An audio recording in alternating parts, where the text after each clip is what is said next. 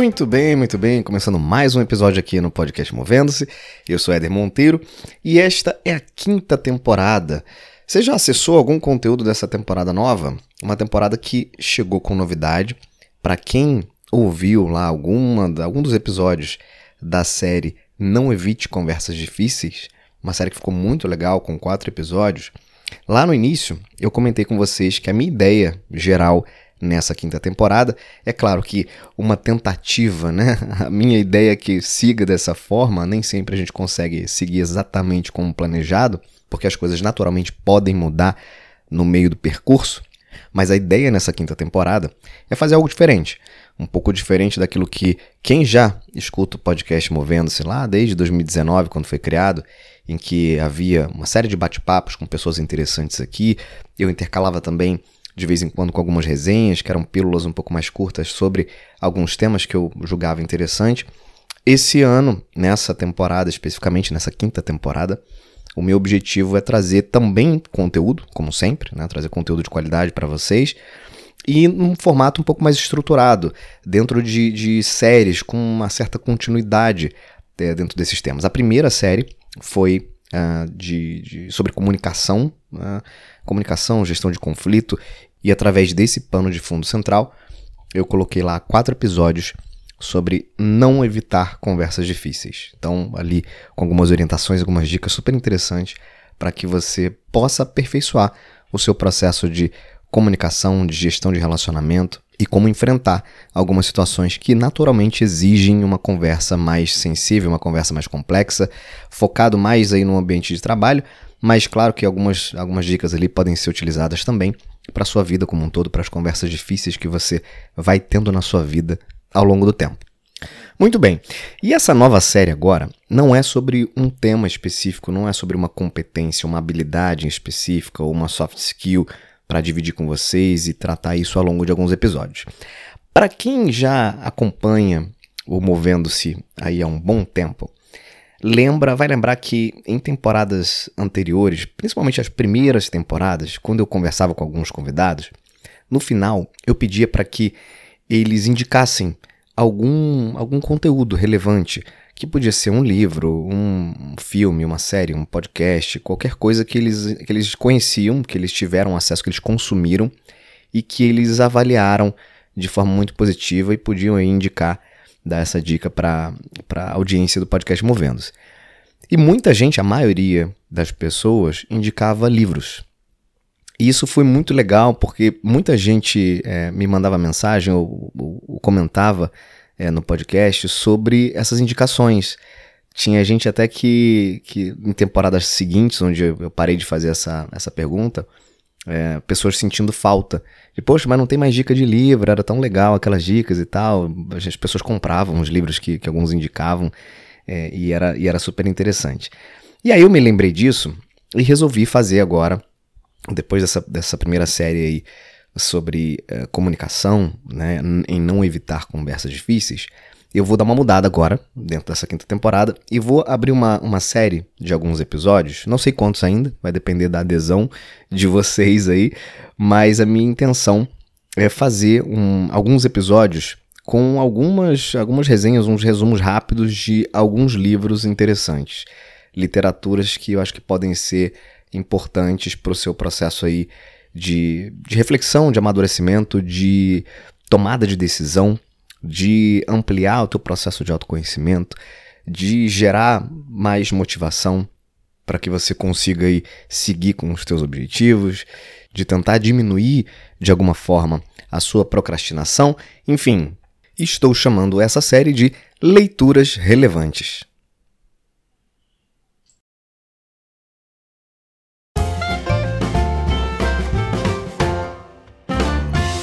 E para começar, logo de cara, um clássico. Trouxe um clássico aqui para vocês.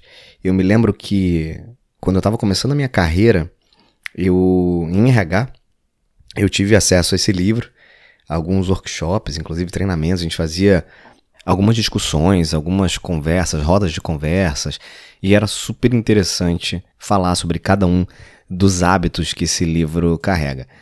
E esse, de fato, é um, é um, grande clássico sobre desenvolvimento pessoal, negócio. O autor, o nome do autor é o Stephen Covey, e é uma leitura quase que obrigatória para profissionais de qualquer área. É, profissionais que queiram ser produtivos, queiram gerar bons resultados.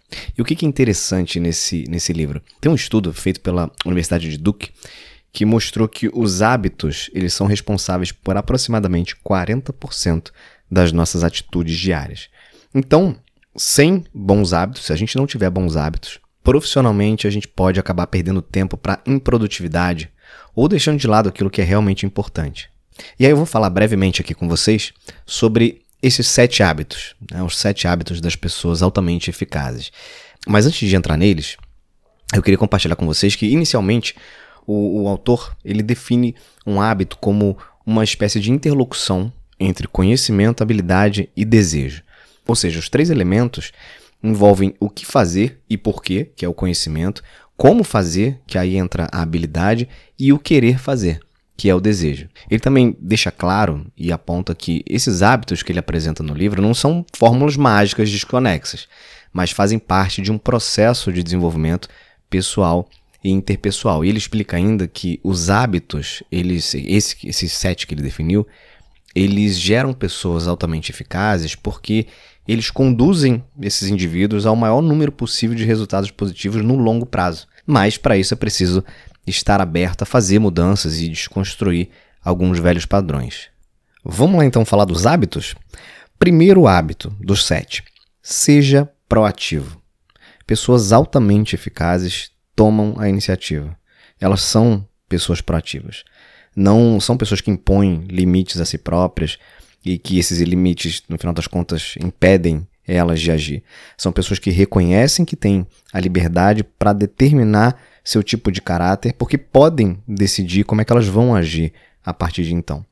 Elas podem não ser capazes de controlar as suas circunstâncias, mas podem decidir se desejam aproveitar essas circunstâncias ou serem tomadas por ela de alguma forma. Não sei se vocês já ouviram a história do Viktor Frankl.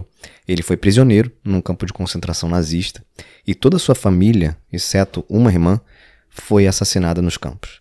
Apesar dessas circunstâncias tão terríveis, o Frankl reconheceu que ele estava livre, porque ele pôde decidir como é que ele iria pensar e agir no meio de todo aquele horror. Mesmo sendo um prisioneiro vivendo sob aquela circunstância, ele visualizava-se como professor na sala de aula, falando aos alunos sobre o horror e o que aprendeu com ele. E essa disciplina mental fez com que ele ficasse muito mais forte do que os próprios guardas do campo. O Frankel foi proativo.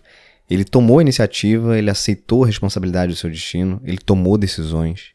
Ele não tinha ali o poder de, de fugir ou de sair daquele ambiente, de se afastar daquele campo de concentração. Mas ele tinha o poder de dominar a mente dele naquelas circunstâncias. E aí o que o, que o autor fala é que pessoas proativas elas operam no reino do possível. Elas veem o que podem fazer e fazem. Ao assumir a responsabilidade para agir, elas expandem esse reino do possível. Elas ficam mais fortes com o passar do tempo. E elas tornam-se capazes de fazer mais e mais. Elas começam se comprometendo que podem mudar algo dentro delas e eventualmente mudar o mundo ao seu redor. Ele fala nesse livro que os fatores externos eles possuem influência nos proativos. Só que a resposta deles se baseia nos seus valores, não unicamente em uma reação a uma circunstância apresentada. E para fazer parte, então, desse grupo de pessoas altamente eficazes, o Stephen recomenda tomar a iniciativa e ser um resolvedor de problemas, o que só é possível por meio do desenvolvimento da autoconsciência e estabelecendo essa proatividade genuína. Então, quer se tornar uma pessoa altamente eficaz? Seja proativo, seja proativa. Segundo hábito, comece com um objetivo em mente.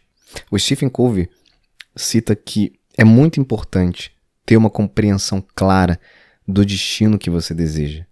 Saber onde você quer chegar ajuda a cada um a avaliar os passos necessários para alcançar o objetivo e tende a evitar desvios no caminho. E para isso é muito importante focar num negócio chamado liderança pessoal. Então, pense cuidadosamente nos seus objetivos. Muitas pessoas passam a vida inteira perseguindo uma meta sem sentido, ou insatisfatória, ou destrutiva. Eficácia não é apenas uma questão de alcançar uma meta, de alcançar um objetivo, mas sim de alcançar a meta certa. Imagine se no seu funeral. Imagine o que as pessoas diriam honestamente sobre você com base no que você é hoje. Você gosta do que você está ouvindo? É assim que você quer ser lembrado? Caso contrário, mude. Tome posse da sua vida. Implementa essa liderança pessoal. Comece elaborando uma declaração de missão pessoal que descreva seus objetivos e detalhe o tipo de pessoa que você quer ser. Reflita sobre essa declaração de missão, examine-se, veja a si mesmo como realmente é. Você é uma pessoa egoísta? É uma pessoa que só pensa no trabalho? Vai sempre atrás de lucro fácil? Decida o que deve mudar e em quem você quer se tornar. Escreva essa declaração. Comprometa-se consigo mesmo e mantenha esse compromisso. Terceiro hábito das pessoas mais eficazes: comece com o mais importante. O autor diz que um gerenciamento eficaz se baseia em fazer o que for mais relevante primeiro. Para isso é preciso disciplina e vontade de fazer bem. E essa priorização evita que tarefas menos agradáveis fiquem sem ser realizadas, o que acaba sendo um diferencial em relação a quem posterga sempre, né? Portanto, saber gerenciar bem o tempo e priorizar também são atividades que andam lado a lado aí com esse hábito. Então, buscar fazer o mais importante primeiro significa nunca deixar suas prioridades mais importantes sucumbirem por causa das menos importantes. Muita gente gasta seu tempo reagindo a situações urgentes e emergenciais e nunca investem o tempo necessário para desenvolver a capacidade de prevenir situações de emergência. Elas confundem o importante com o urgente. O urgente é fácil de ver, o importante é mais difícil de discernir. Então enfatiza o planejamento, evitando armadilha, desenvolvendo relacionamentos, cultivando oportunidades. É importante assegurar de que você está gastando o tempo necessário em coisas importantes. Pense em seus vários papéis: seu papel de cônjuge, de pai, mãe, gerente, voluntário, Dê a cada papel um tempo adequado na sua agenda e certifique-se de que cada um desses papéis receba o tempo devido. Quarto hábito: tenha uma mentalidade ganha-ganha. Para o autor Stephen Covey, o ganha-ganha, essa mentalidade ganha-ganha, é uma filosofia da interação das relações humanas que tem é, como objetivo buscar constantemente, de forma contínua, o benefício mútuo entre todas as situações. Então, isso significa, na prática, que todo mundo deve conseguir resultado satisfatório em qualquer contato e relação, não só uma parte. Ainda que o mundo corporativo, né, o mundo empresarial seja bastante competitivo, essa abordagem ela prevê que existem recursos suficientes para todos e que o sucesso de um ele não precisa significar o fracasso de outra pessoa. Por isso, as pessoas que são altamente eficazes sempre buscam um terreno comum com o seu interlocutor. E qualquer outro tipo de, de relação diferente disso vai se tornar destrutivo, porque vai produzir perdedores, inimigos, sentimentos ruins como derrota, animosidade e hostilidade. As pessoas altamente eficazes multiplicam aliados e não inimigos. E a boa aliança é a ganha-ganha. Quinto hábito: procure primeiro compreender, depois ser compreendido. A comunicação ela é uma via de mão dupla. Não tem jeito, não dá pra gente fugir disso. E para desenvolver essas relações de ganha-ganha que a gente acabou de falar no quarto hábito, é preciso descobrir o que as outras partes querem e o significado de vitória para elas. A gente não pode assumir que já sabe. Ouça, tenta sempre entender o que as outras pessoas querem e precisam antes de começar a delinear e a traçar os seus próprios objetivos. Aqui é importante não contestar, não discutir, e nem se opor ao que está ouvindo. Ouça com atenção, pense sobre isso. Tenta se colocar no lugar da outra parte.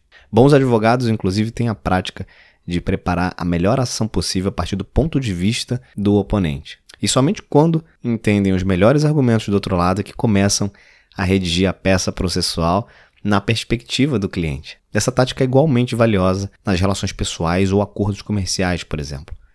Então procura entender o que a outra parte precisa e quer e por que ela quer. Então, para interagir de forma eficaz com outras pessoas, o primeiro passo é compreendê-las.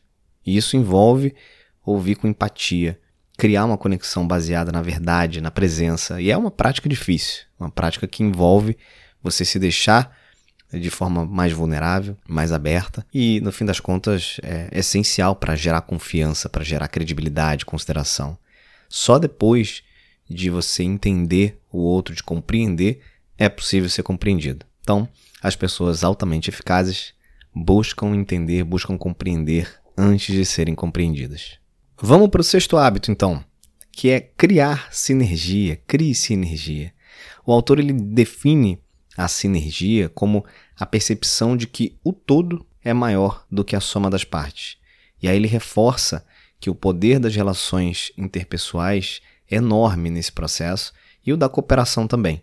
E a sinergia, ela acaba valorizando as diferenças, ela gera interações mais confiáveis e faz com que as pessoas percebam que esforços conjuntos podem gerar resultados maiores e melhores do que iniciativas individuais. E de novo aqui entra um quê de comunicação, porque cooperação e comunicação são as duas bases de uma relação sinérgica. Ouça, reflita, responda e coopere. Sétimo e último hábito das pessoas altamente eficazes: afie o seu instrumento, a sua ferramenta. E vamos com uma historinha aqui. Na floresta, um homem está serrando um tronco. Está ficando demorado, o trabalho está ficando lento e o homem está esgotado. Quanto mais ele serra, menos corta.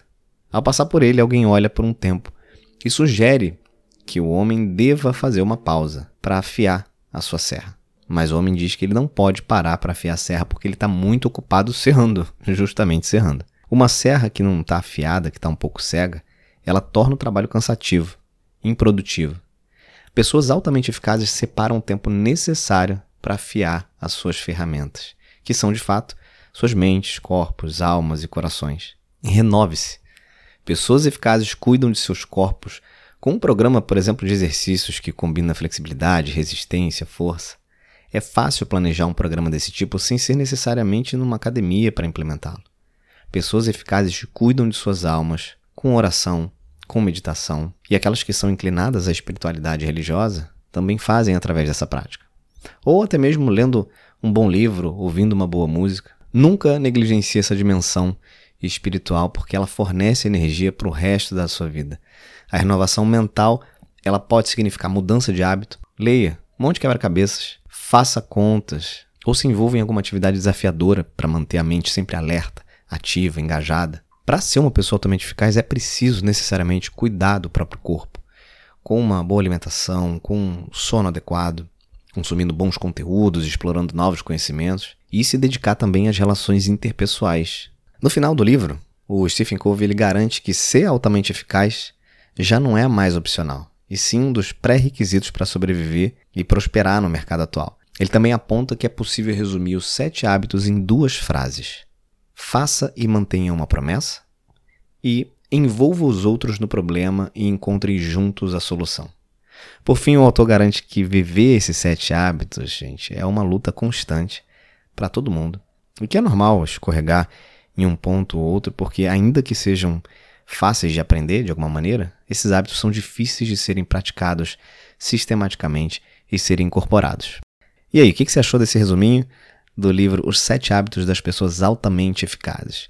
Esse é um resumo do resumo, é claro que o livro tem muito conteúdo, tem muita coisa interessante. Cada hábito desse tem bastante informação para que você possa lá acessar, refletir, ler, reler e organizar sua mente a partir dessa leitura. Eu estou colocando aqui na descrição desse episódio um link, caso você tenha interesse em comprar esse livro. E aí estou facilitando o caminho aqui para você é, dá uma olhada, pesquisa preço, pesquisa em, em, nos sites. Esse, esse link que eu estou mandando é o link da, da Amazon, que normalmente é onde eu compro livros também. Em geral, é uma das plataformas onde é, é fácil de encontrar a maioria dos livros que a gente procura.